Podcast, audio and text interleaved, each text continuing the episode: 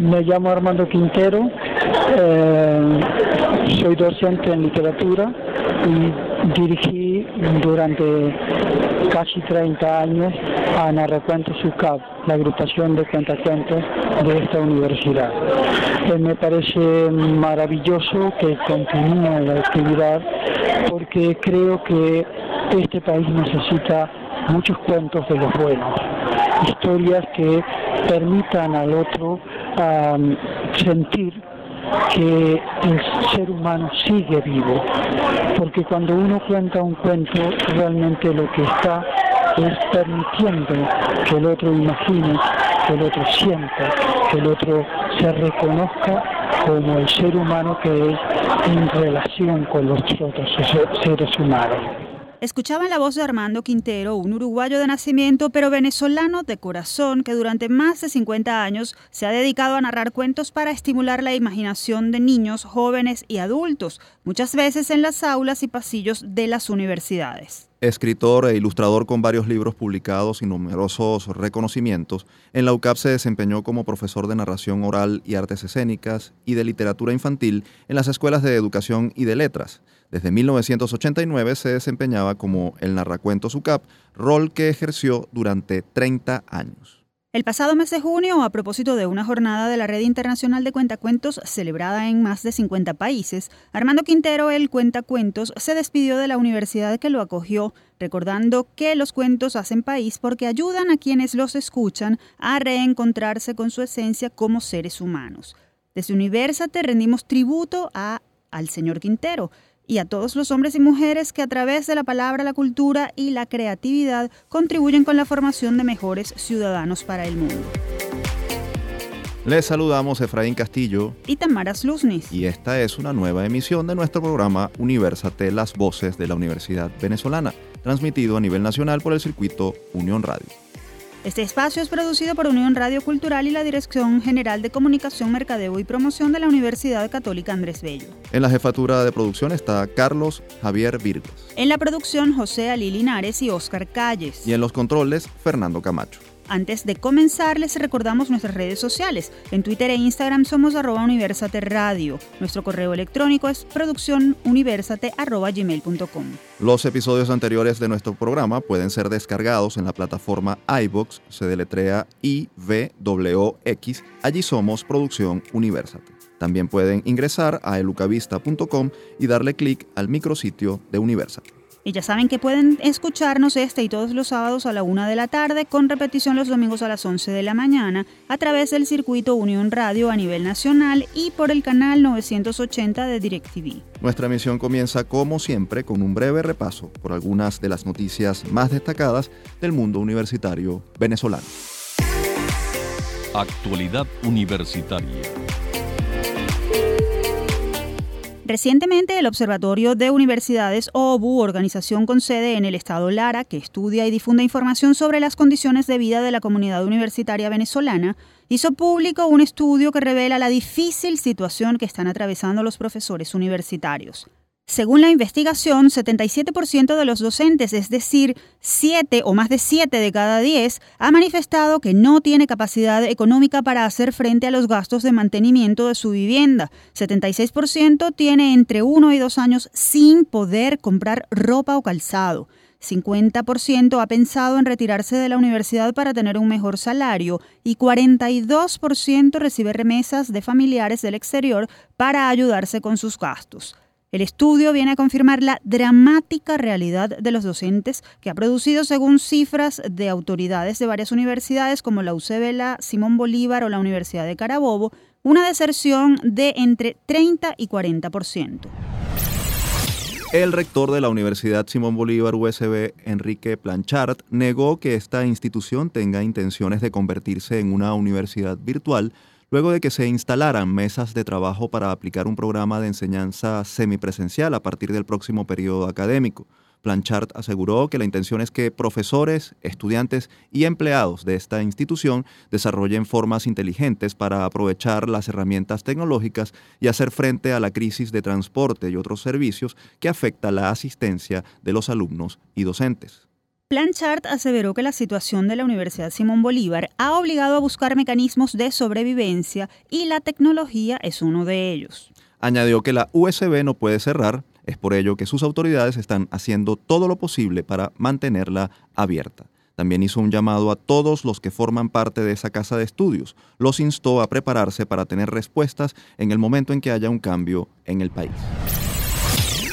Seguimos con orgullo criollo porque el médico zuliano y profesor de la Universidad del Zulia, Nelson Socorro, recibió un reconocimiento en el Congreso Mundial de Cirugía de la Mano y Terapia como pionero en este tipo de intervenciones. Este galardón fue entregado por la Federación Internacional de Sociedades de Cirugía de la Mano el pasado mes de junio en la ciudad de Berlín, en Alemania. El doctor Socorro es pionero en la cirugía artroscópica de miembros y cirugía de mano, profesor de la Facultad de Medicina de la Universidad del Zulia y de la Universidad de Tulane en Nueva Orleans, Estados Unidos. Ha participado en múltiples actividades científicas, ha recibido numerosos premios y es autor de diversos trabajos presentados en conferencias nacionales e internacionales. Igualmente ha sido homenajeado en varias oportunidades por la Sociedad Venezolana de Cirugía Ortopédica y Traumatología. Nuestras felicitaciones a este zuliano que está dejando por todo lo alto al talento profesional venezolano.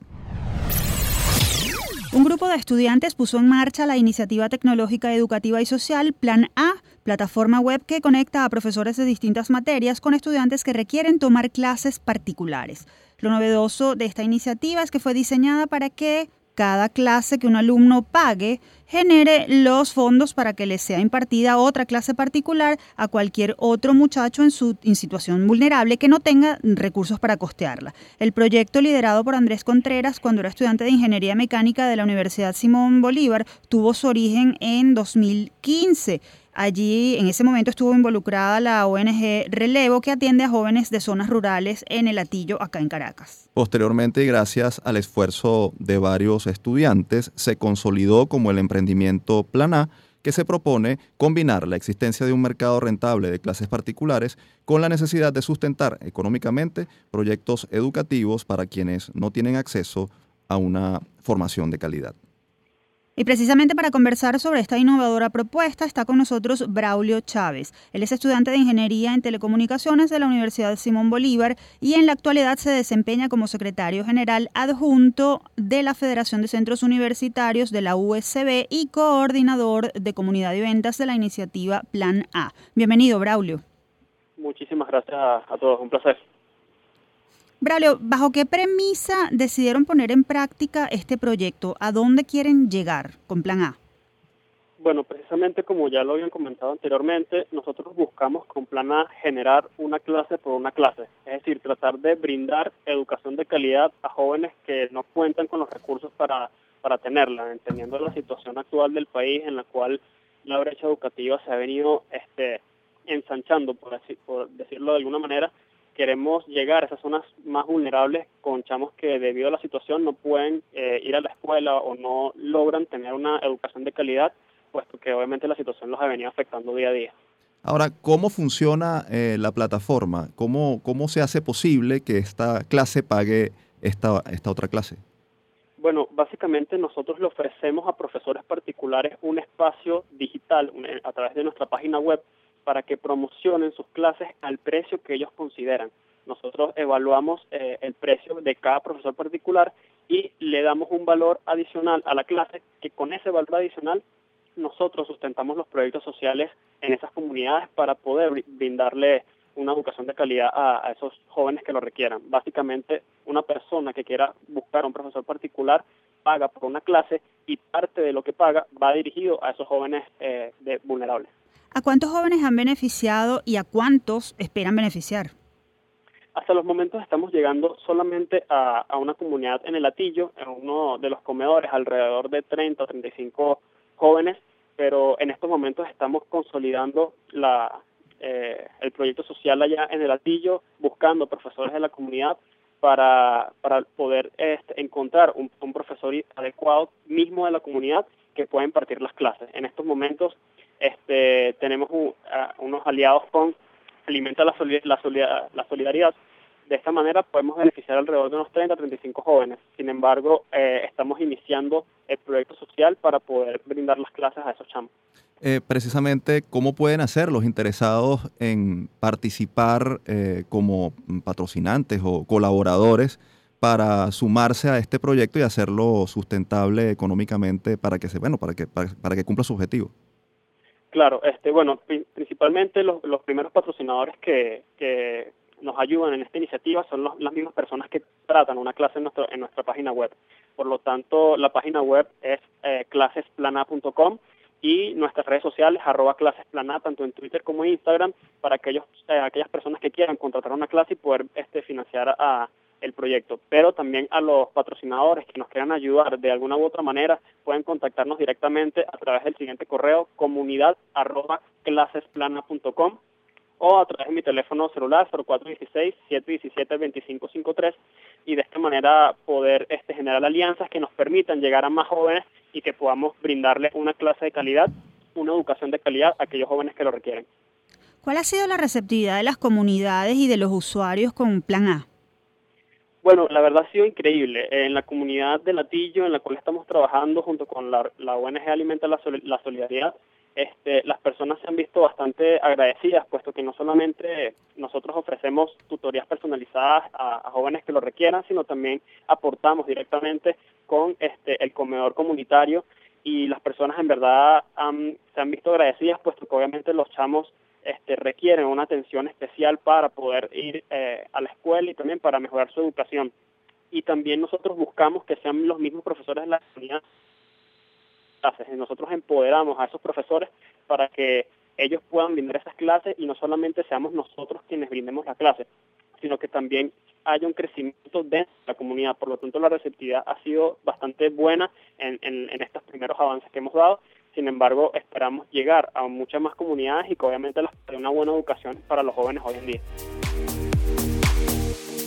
Escuchábamos a Braulio Chávez, coordinador de comunidad y ventas de la iniciativa Plan A y estudiante de Ingeniería en Telecomunicaciones de la Universidad Simón Bolívar. Recuerden que si están interesados en conocer más de esta iniciativa pueden ingresar a las redes arroba clases plan A en Twitter e Instagram y también a través de la página web www.clasesplana.com.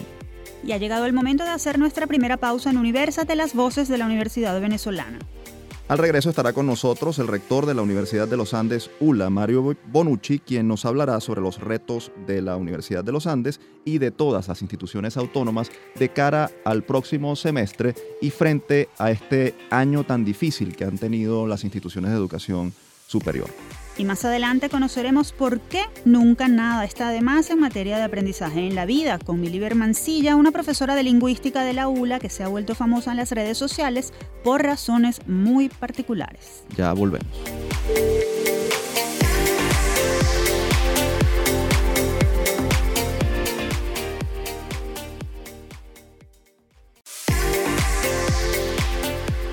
Estamos de vuelta con nuestro programa Universate, las voces de la Universidad Venezolana por el circuito Unión Radio. Les acompañamos Efraín Castillo y Tamara Sluznis. Recuerden que pueden seguirnos a través de nuestras redes sociales. En Twitter e Instagram somos arroba Universate Radio. Y es momento de conocer cuáles son los retos que se plantean las instituciones de educación superior en nuestra próxima sección. Desde el campus. Recibimos vía telefónica al profesor Mario Bonucci, él es ingeniero mecánico y abogado, egresado de la Universidad de los Andes, ULA. Además es magíster en gerencia y planificación. En lo profesional se ha desempeñado como profesor universitario, vicerrector administrativo y actualmente es el rector de la Universidad de los Andes. Bienvenido, profesor. Gracias por acompañarnos en Universate. Muchísimas gracias, muy amable eh, y un saludo muy cordial desde tierras merideñas a todo el país. Rector, ¿cuál es el estado actual de la Universidad de los Andes, ULA? La pregunta es bien amplia. Eh, quiero hablarle en primer lugar presupuestariamente. Eh, nosotros, eh, mm, le voy a hablar en términos de porcentaje para no abrumarlos con cifras. Hicimos un anteproyecto de presupuesto para el año 2019, lo hicimos en octubre, En ese presupuesto contemplamos un 75% para gastos de funcionamiento y un 25% para gastos de personal, tal como corresponde con una organización seria. Luego viene un recorte, eh, el, famoso equilibrio presupuestario al que te obliga el gobierno, lo cual redujo sustancialmente estas proporciones, eh, dejando 25% para gasto de personal y 75% para nómina, cosa que es absurda en cualquier organización. Pero a lo que va de hoy, hasta el día de hoy, la Universidad de los Andes ha recibido solo una quincena de gastos de funcionamiento, al igual que el resto de las universidades. Estamos hablando que, y como ha habido incrementos de sueldo, estamos hablando de que en el momento de cuando usted mira qué plata ha recibido, resulta ser que del dinero que usted ha recibido, que son como 2,8 millardos de bolívares, el 99,17% corresponde con gasto de nómina y de eh, jubilaciones. El 0,67% corresponde con gasto de funcionamiento y el 0,15% corresponde con eh, las providencias estudiantiles. Obviamente ahí se, ahí se está viendo que quienes ostentan el poder quieren acabar con esto que llamamos universidades autónomas. Pero eso podría decir la gente, mira, pero eso te está ocurriendo en el año 2019 por las sanciones impuestas por el imperio. No, pero es que cuando vamos a mirar en el año 2018, la situación es similar. Solo en nómina de todo lo ejecutado a lo largo del año se fue el 99,35% y en gastos de funcionamiento el 0,65%. O sea que es una actitud consuetudinaria de quienes ostentan el poder. Pero por otro lado, eh, la diáspora nos está afectando. Aproximadamente hemos perdido un 40% de nuestros estudiantes a lo largo de los últimos tres años. Estamos intentando medidas de cómo volver a recuperar el tamaño. Eh, a nivel de eh, cómo nos ha afectado la delincuencia, la delincuencia en la ciudad, nos cortan la fibra óptica, lo cual nos impide, recuerden que esta es una ciudad, eh, una universidad con una ciudad por dentro, el campus universitario está distribuido a lo largo y ancho de la ciudad, eh, bueno, entonces tenemos todo el núcleo de la hechicera sin fibra óptica, sin conectividad, desde hace más de un mes, eh, y como no nos envían gastos de funcionamiento, no tenemos cómo reparar este daño, todos los días nos están desvalijando algún laboratorio, alguna dependencia, simplemente hay impunidad. En cuanto a nuestras relaciones con Ministerio de Trabajo, Fiscalía, cada vez que un empleado se pierde, desaparece, un obrero, que pedimos calificación de despido de la Inspectoría de Trabajo, no nos responden. De hecho, tenemos cerca de 300 calificaciones de despido de obreros que han abandonado incluso el país.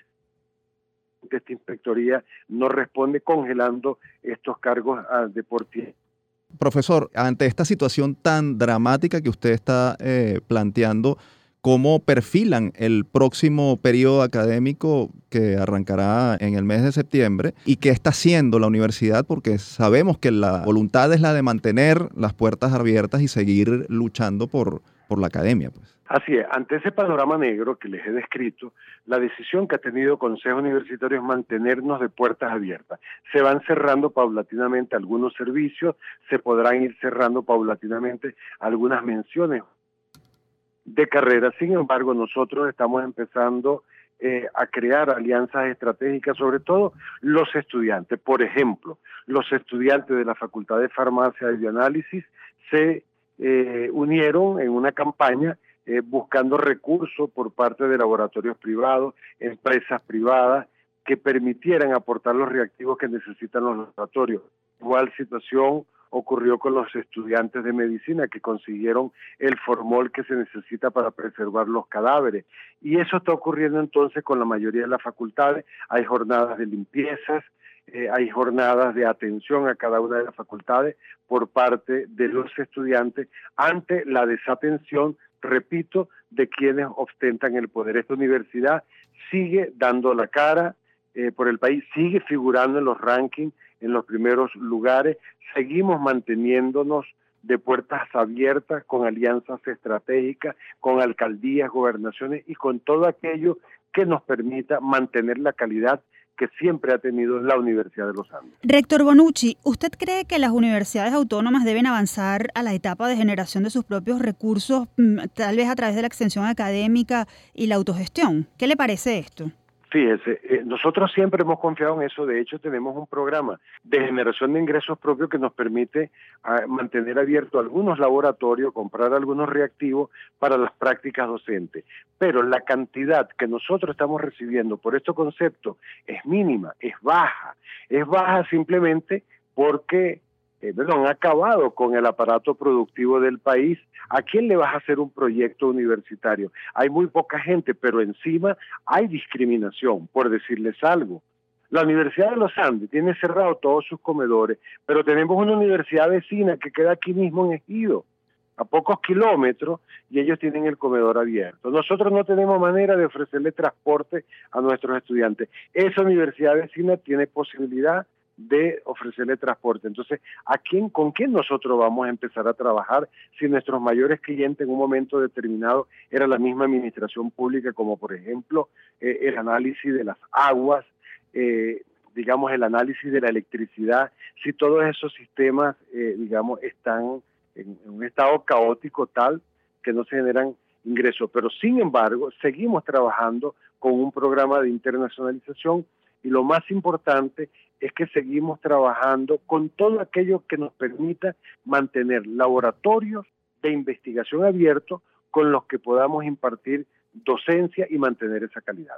Profesor, la Universidad Simón Bolívar recientemente hablaba o inició un, plan de trabajo para tratar de eh, entrar en una suerte de sistema semipresencial eh, a través del uso de las herramientas de comunicación. ¿Es viable esto de cara al próximo semestre en el caso de la Universidad de los Andes? Y en todo caso, ¿qué plan estratégico están planteándose ustedes para el próximo semestre? Fíjate, eh, no del próximo semestre, nosotros ya hace aproximadamente nueve meses aprobamos eh, un conjunto de medidas que apuntan hacia no la virtualidad, sino apunta hacia nuevos esquemas pedagógicos, educativos, que nos permitan atender al estudiante sin necesidad de que él esté presente en un aula de clase. Un poco bajo la premisa de un proyecto de investigación en el cual la universidad ha participado activamente, que es Lifelong Learning, eh, junto con la Comunidad Europea y la Universidad de Bolonia, y que nos ha permitido incluso crear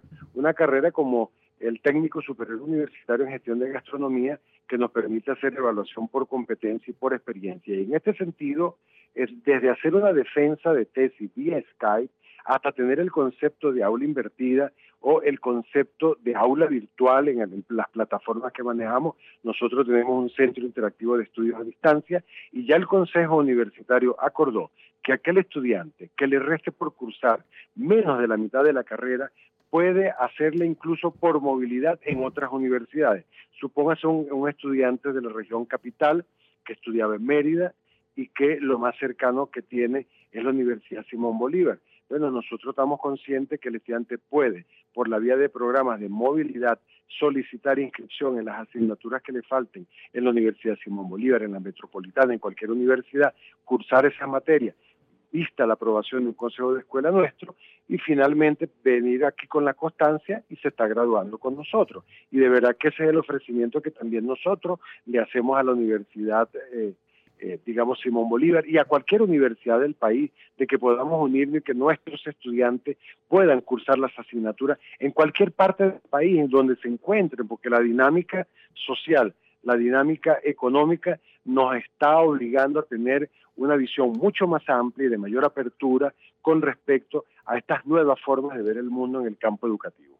Muchísimas gracias, rector Bonucci, por acompañarnos y seguir en pie de lucha en la formación de nuevos profesionales en los Andes venezolanos. Escuchaban a Mario Bonucci, rector de la ilustre Universidad de los Andes ULA y quien compartió con nosotros cómo esa institución sigue dando la batalla por el respeto de la autonomía universitaria. Es momento de hacer una nueva pausa en Universate las voces de la Universidad Venezolana. Al regreso hablaremos con una profesora de lingüística de la ULA, Mili Bermancilla, quien ha hecho de las redes sociales una trinchera donde también atrae estudiantes, llama la atención y confirma que en la vida hay distintas formas de aprender y nunca nada está de más. Y más adelante haremos un poco de memoria, por lo cual les preguntamos, ¿saben cuál es el médico pionero en la transformación de los estudios de la salud en Venezuela y desde cuál universidad lo hizo? Ya volvemos.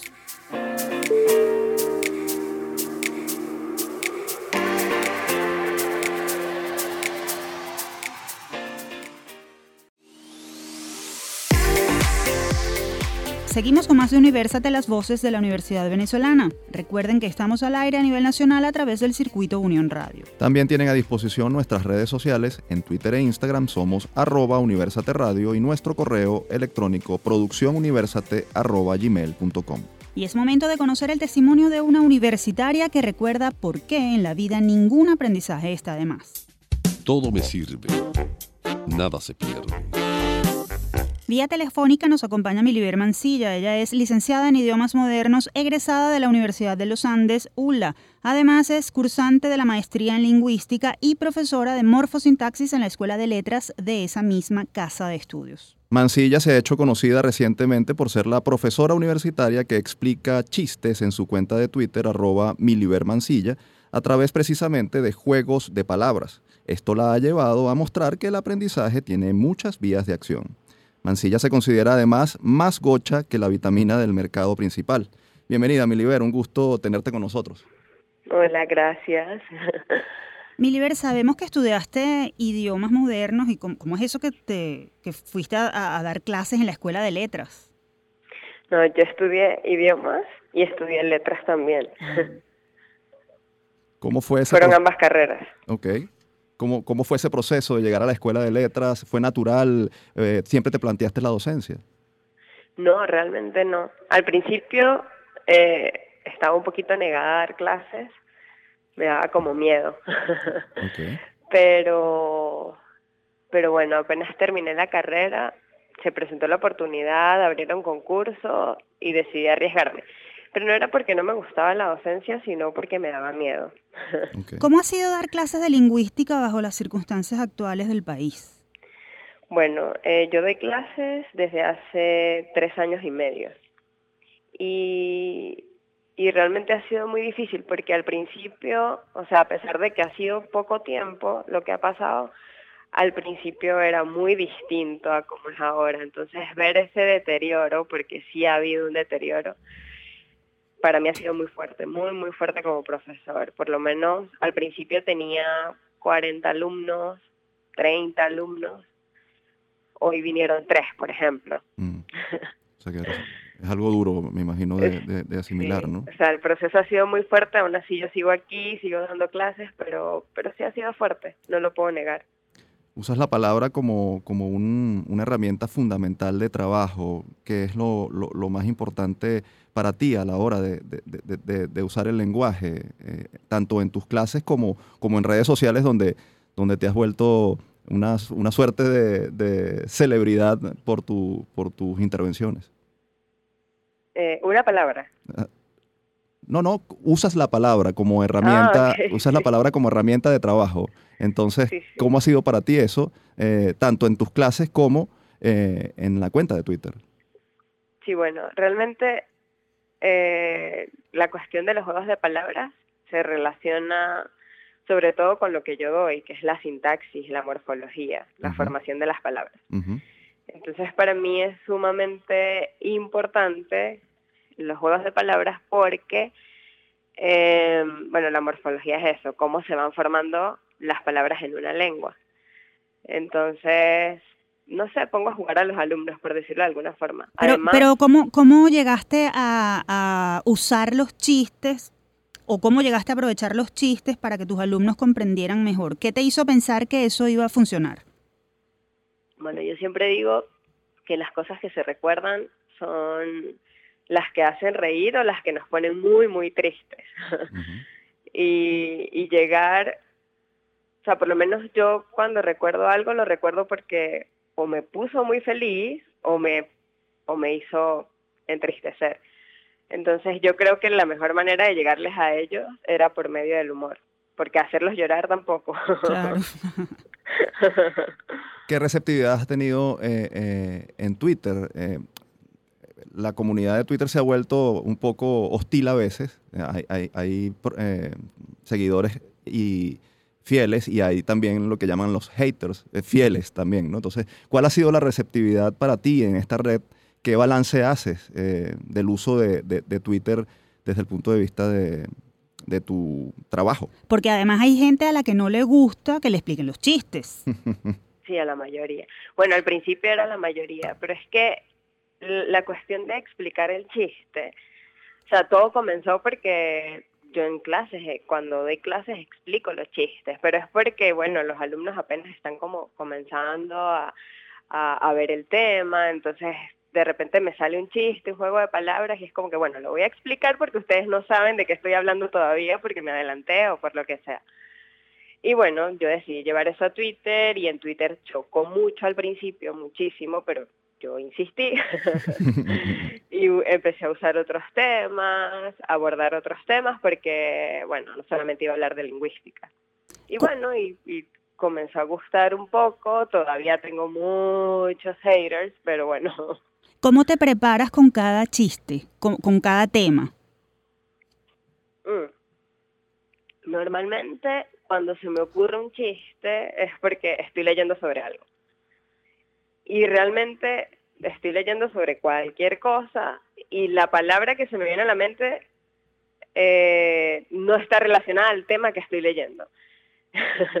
Entonces hay muchas veces, porque sí me pasa, que tengo que investigar un poquito más sobre el tema para poder hacer el chiste. No siempre es porque me sé el tema perfecto, sino que a veces tengo que investigar otra vez para hacer el chiste, porque se me viene la palabra la relaciono con algo y yo digo, ah, claro, no sé, la relaciono, no sé, con la Segunda Guerra Mundial. Y es como que, bueno, pero ya va, tengo que ah, todavía investigar un poquito más. Entonces, al final, yo creo que termino aprendiendo yo y termino enseñando un poquito más.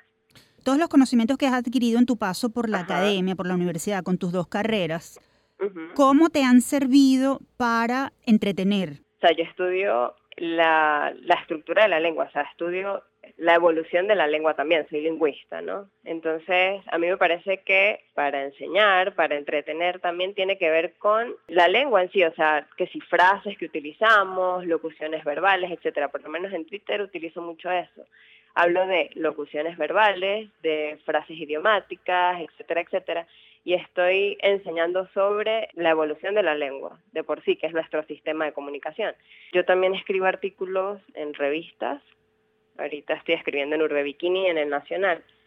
Y bueno, estoy hablando, estoy culturizando, estoy enseñando sobre lengua, sobre la evolución del lenguaje, pero lo uso con humor para, para que llegue a más personas también, porque yo creo que una de las de los problemas, por decirlo de alguna forma, es que los lingüistas escribimos para lingüistas. O sea, hay artículos que ni uno mismo entiende. que Uno escribe, que uno lee y ni uno mismo entiende porque lo que se usan son eh, términos lingüísticos.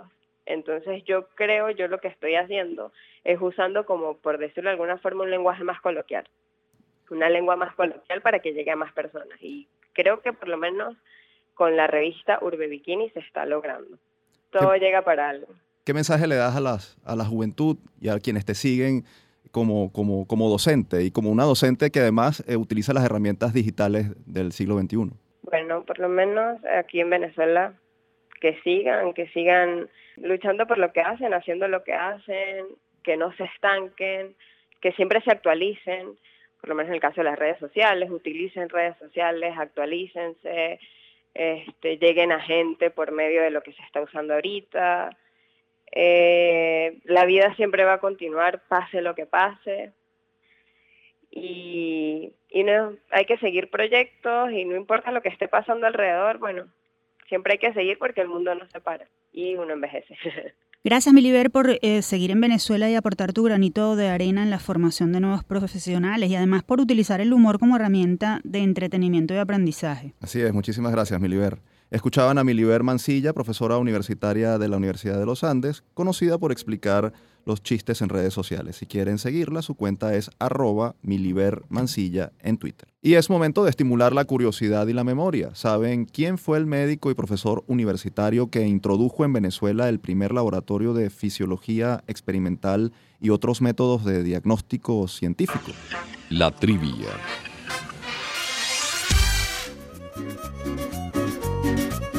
El médico que instaló el primer laboratorio de fisiología experimental hace más de 100 años fue el doctor José Gregorio Hernández, galeno nacido en el estado de Trujillo en 1864 y de cuya muerte se conmemoraron el pasado 29 de junio 100 años.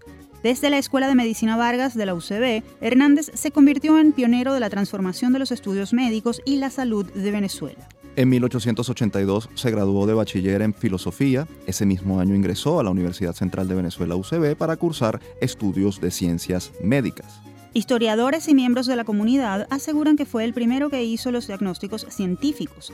Su producción en ese campo incluye lecciones de bacteriología y elementos de bacteriología, estudios de filosofía, de la doctrina de la ENEC, investigación sobre la angina de pecho, de naturaleza palúdica, entre otras. A él se le debe la llegada del primer laboratorio de fisiología experimental, con lo cual se crearon las cátedras de histología normal, patología y bacteriología, la primera fundada en América Latina. Su última lección la dio en el Hospital Vargas y trató sobre la lepra. Luego, sus pasos se detuvieron un 29 de junio de 1919 en la esquina de Amadores, en la parroquia La Pastora, cuando fue golpeado por un carro que conducía Fernando Bustamante, un mediano empresario próspero para la época. Desde Universate reconocemos a este insigne venezolano que supo combinar el conocimiento académico con la vocación y la fe a favor de los más necesitados y quien durante su vida trabajó por el bienestar de los otros. Los católicos, además, esperamos su pronta beatificación. Por cierto, Tamara, que recientemente la Universidad Católica Santa Rosa Uxar solicitó ante el Ministerio de Educación Universitaria la creación de la Facultad de Medicina en esta institución en honor al venerable doctor José Gregorio Hernández. Interesante esto, Efraín. Ahora es momento de hacer nuestra última pausa en Universate. Al regreso conoceremos por qué los mosquitos pican más a unas personas que a otras y la investigación universitaria que develó el misterio. Ya regresamos.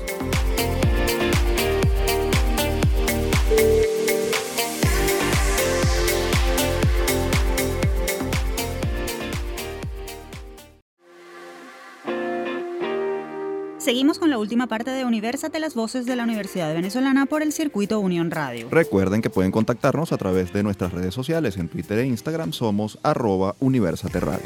Y es momento de conocer lo que están haciendo estudiantes, profesores e investigadores universitarios más allá de nuestras fronteras. El mundo gira. ¿Saben por qué los mosquitos pican más a unas personas que a otras?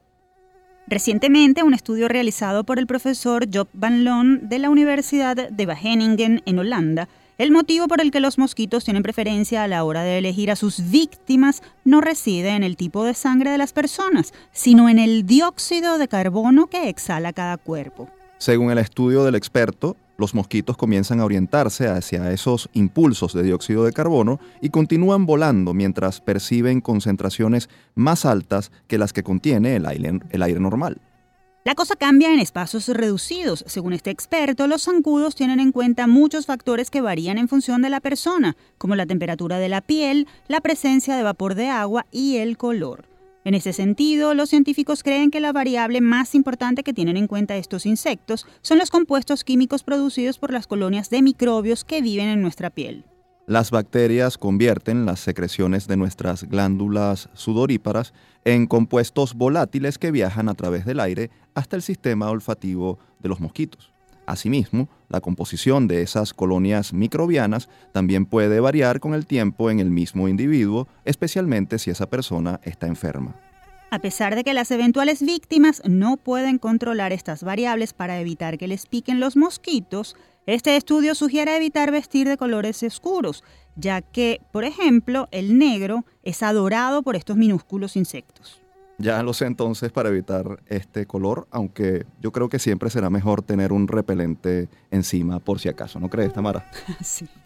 Cambiemos de tema, ha llegado el momento de conocer sugerencias para las empresas sobre lo que buscan los jóvenes en su primer empleo. Esto con el psicólogo y experto en mercadeo relacional, Gabriel Wald.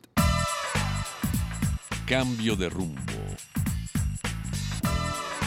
Quiero ser mi propio jefe si voy a una empresa es solo para lograr experiencia y después tener mi propio negocio. ¿Le suena familiar? Las nuevas generaciones tienen un enfoque muy distinto de las anteriores sobre su camino profesional y las empresas deben entender qué buscan esos jóvenes para captarlos y retenerlos. Según estudios de la Universidad Católica Andrés Bello, la mitad de los jóvenes que se gradúan como universitarios esperan trabajar en una empresa privada. Los demás suelen debatirse entre iniciar un emprendimiento o emigrar y probar suerte. ¿Y qué esperan estos jóvenes que quieren trabajar en una empresa?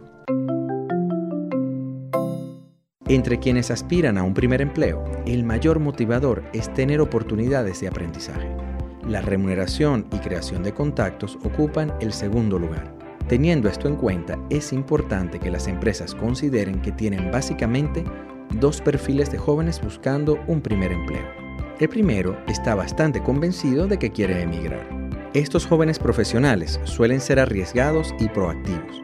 Buscarán ganar reconocimiento y certificaciones que luego les faciliten posicionarse laboralmente en el extranjero. Pueden ser muy productivos, pero probablemente duren menos de un año en la empresa, porque están más orientados a su propio emprendimiento.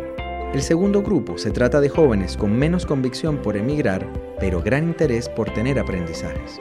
Pueden ser menos arriesgados e intrépidos que el grupo anterior, pero tienen más posibilidades de quedarse en la empresa si ésta les brinda aprendizajes, buena remuneración, les ayuda a imaginarse un futuro y sobre todo les brinda un sentido a su profesión. Las empresas deben revisar sus programas de incentivos y entender que las jóvenes promesas buscan identificarse con un proyecto que, además de dinero, les dé sentido a su vida y un futuro posible. Recordemos que la vocación se construye y es mejor hacerlo pensando en lo que el mundo necesita.